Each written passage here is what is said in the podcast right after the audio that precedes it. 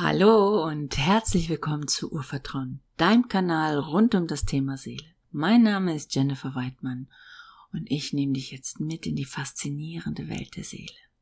Heute möchte ich gerne mit euch über Seelenschutz sprechen. Es gibt so ein bisschen in der spirituellen Szene die verquerte Annahme, für mich jedenfalls ist sie verquert, dass die Seele keinen Schutz braucht. Und darüber möchte ich heute gerne mit euch ein bisschen sprechen, weil ich das anders sehe. Und wie immer, es ist meine Wahrheit, meine Realität, mein Stand der Dinge. Du kannst das und darfst das selbstverständlich ganz, ganz anders sehen. Dann brauchst du das nicht hören, dann zieh weiter, komm wieder, wenn ich ein Thema habe, was dich interessiert. Aber vielleicht kannst du das eine oder andere mitnehmen, was ich heute sage. Warum glaube ich, dass die Seele Schutz braucht? Als erstes ähm, war die, der, die Ausgangslage das, dass ich mit sehr, sehr vielen Menschen, also mit Tausenden von Menschen schon gearbeitet habe. Und ich so viele hochsensible, hochempathische ähm, Seelen getroffen habe, die nicht in ihrer Kraft sind, die Angst haben, die vielleicht sogar am Rande einer Psychose stehen, vielleicht sogar das Gefühl haben, sie kommen mit der Welt nicht zurecht, das liegt daran, dass ihre Seele so im Vordergrund ist. Die Seele ist ein ganz hochschwingendes, feinschwingendes etwas, sage ich jetzt mal. Das ist das, was du bist. Sehr hochschwingend, sehr, sehr fragil, würde ich fast sagen, sehr zart, sanft. So, und das ist das, was du bist aus dem Licht und Liebe, wie man das sagt. Du trittst aus aus der Quelle und wirst inkarniert und verbindest dich mit diesem Körper, mit diesem biochemischen Körper, der dir hilft, dein Seelensein in der Welt zu erfahren, als Schöpfer, als Creator deiner Realität. So, und sie schwingt sehr hoch. Und dann kann es eben passieren, weil die Seele, sie schwingt sehr hoch und sie verbindet sich mit allem. Das ist ihr Ursein sozusagen. Sie ist mit allem verbunden und sie verbindet sich auch immer wieder mit allem.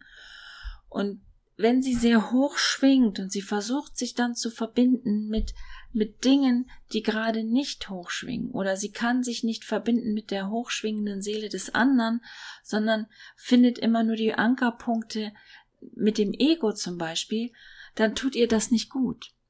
Dann ist sie erschöpft, dann ist sie ausgelaugt, dann kann sie sogar bis ähm, schwere Depressionen bekommen, weil die Energien sozusagen überfordernd sind. Und es ist ganz wichtig, dass wir lernen, wie wir unsere Seelenschwingung, unser Seelensein energetisch in Harmonie behalten können, ausgleichen können, in unserer Schwingung bleiben können. Jeder, der sich auf dem Weg befindet durch diese Inkarnation, ist letztendlich das höchstschwingende, was ist. Aber um hier auf dieser Erde leben zu können, unseren Körper bedienen zu können, schwingen wir uns sozusagen runter. Und im Laufe unseres spirituellen Weges, das nennen wir dann Erwachen oder Erleuchtung, fangen wir an, wieder höher zu schwingen und uns wieder mit der höher schwingenden Frequenz unserer Seele zu verbinden. Und das ist ratsam, dass man das sanft und Schritt für Schritt tut, um die Energie noch tragen zu können, um sich daran gewöhnen zu können. Das ist so, kannst du dir vorstellen, wie wenn du einen, einen Lautsprecher hast. Wenn du ihn sanft hochdrehst, dann kannst du dich nach und nach an die Lautstärke gewöhnen. Wenn du von 0 auf 100 auf das Lauteste geht, dann hast du das Gefühl, dir explodiert der Kopf. Deswegen ist es auch sinnig, wenn wir Schritt für Schritt uns selber erleuchten, sanft und achtsam um uns selbst und das System nicht zu überfordern. So, und je höher wir dann auch ähm, eintauchen in unsere Schwingungsfrequenz, desto wichtiger ist es auch, dass ich mich nicht mehr rausbringen lasse, sozusagen von den Energien, die außerhalb von mir sind. Das ist keine Wertung. Es ist nicht, oh, ich bin besser, ich schwinge höher und der schwingt niedriger. Das ist damit nicht gemeint. Aber es gibt einfach Momente, wo es uns nicht gut tut, wenn wir wie ausfließend sind, wenn wir keine Grenzen hört sich immer so blöd an. Das hat was von Abgrenzung zu tun. Es geht nicht darum, sich abzugrenzen, sondern es geht darum, dass du in deiner Frequenz bleibst und dass die Frequenz des anderen, ähm, dass du sie wahrnimmst, aber dass sie deine Frequenz nicht übernimmt, weil das ist so ein bisschen, was die empathische oder hochsensible Seele eigentlich extrem gut kann. Sie kann sich extrem gut einschwingen. Und das ist auf der einen Seite eine Gabe und auf der anderen Seite tut es ihr aber nicht immer gut. Und deswegen dürfen wir lernen, und das ist möglich, auch, hochsensibel oder empathisch oder nicht, ist egal, wir können lernen, die Schwingungsfrequenz der anderen wahrzunehmen, ohne aus unserer eigenen Frequenz herauszufallen und doch Verbindung herzustellen. Wir müssen sozusagen nicht gleich schwingen, um verbunden zu sein.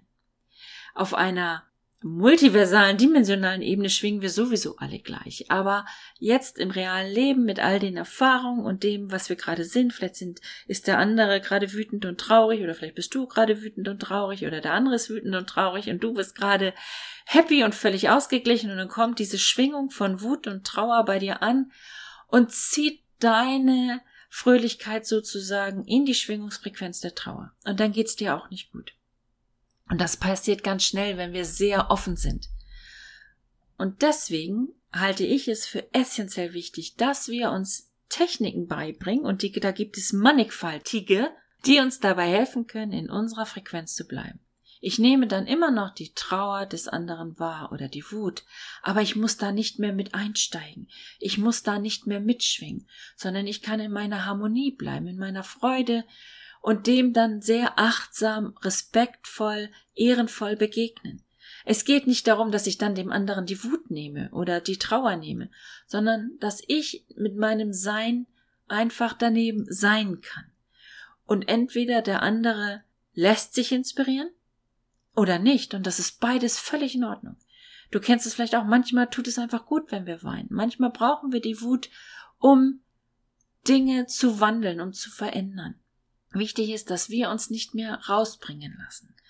Und deswegen habe ich, und da kannst du dich gerne mit eintragen, den Seelenschutzkurs ähm, ausgearbeitet. Das sind zehn, wie ich finde, sehr effektive, sehr gute Seelenschutzübungen für unterschiedliche Gegebenheiten, möchte ich fast sagen, je nachdem, was wir als Seelensein oder was uns als Seelensein begegnet, womit wir konfrontiert sind, gibt es dann auch eine passende Übung, die uns dabei hilft, in unserer Mitte zu bleiben, in unserer, ich nenne es immer Harmonie, in unserer Harmonie zu bleiben.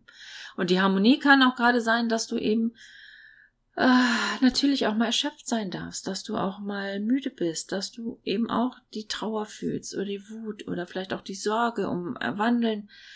Aber das ist deins und du bleibst in deinem. Dann ist auch, dann kann sozusagen die Freude des anderen Inspiration für mich sein. Sie kann mich erinnern, wie die Schwingungsfrequenz von Freude ist. Und dann kann ich versuchen, diese Frequenz wieder in mir herzustellen, weil der andere mich dafür inspiriert. Aber ich saug nicht vom anderen seine Freude weg sozusagen. Also ich nehme seine ähm, Erschwingung eins zu eins, um nicht den anderen zu erschöpfen. Das ist achtsamer Seelenumgang miteinander. Und das, in meinen Augen haben wir das verlernt, wie man das lebt, wie man das ist, wie man das sein kann. Das ist sozusagen wie altes Seelenwissen, was jetzt wieder gelebt werden darf, was jetzt wieder installiert werden darf. So, dafür habe ich den Seelenschutzkurs ausgearbeitet und er ist gratis. Also du darfst gerne, es gibt drei Auswahlen, ähm, du kannst die Gratis-Version wählen, das ist völlig in Ordnung. Mir ist es wirklich wichtig, dass jeder, der das braucht, das sich holen kann, dass er weiß, wie er sich energetisch so schützen kann, dass er in seiner Schwingungsfrequenz bleibt und doch verbunden ist und sich doch inspirieren lassen kann von den anderen, aber sich nicht mehr erschöpft, sich nicht mehr auslaugt, die Angst nicht mehr überhand nimmt, die Unsicherheit nicht mehr überhand nehmen, weil wir zu viel fühlen, sondern dass wir in uns bleiben. Deswegen gibt es die Gratisoption. Aber wenn du aus dem materiellen Fülle heraus gut aufgestellt bist, freue ich mich natürlich auch, wenn du einen Unterstützerbeitrag bezahlst oder vielleicht sogar die volle Kursgebühr. Siehst, beides ist immer noch sehr moderat, finde ich, weil es wichtig ist, dass wir das wieder lernen.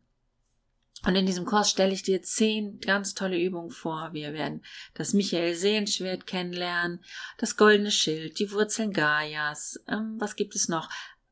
Schutzengelenergie, Heilgebete, wie man mit Amuletten und Talismanen arbeitet, wie man mit Seelensprays arbeitet oder anderen Seelenessenzen, um eben in dieser Schwingungsfrequenz zu bleiben. Ich hoffe, ich konnte dir heute ein bisschen was mitgeben. Ich versuche die Podcast jetzt immer auf 10 bis 15 Minuten zu halten. Dann nehme ich auch nicht so viel Zeit von dir in Anspruch. Ich weiß, wir sind in einer schnelllebigen Welt. Ähm, wenn du tiefer einsteigen möchtest, dann komm in diesen Kurs. Der Link, der ist wieder hier im, im Newsfeed. Wenn es dir gefallen hat, freue ich mich, wenn du ein paar Sterne da lässt, vielleicht auch alle Sterne und den Kanal abonnierst und bei der nächsten Folge wieder mit dabei bist. Bis dann!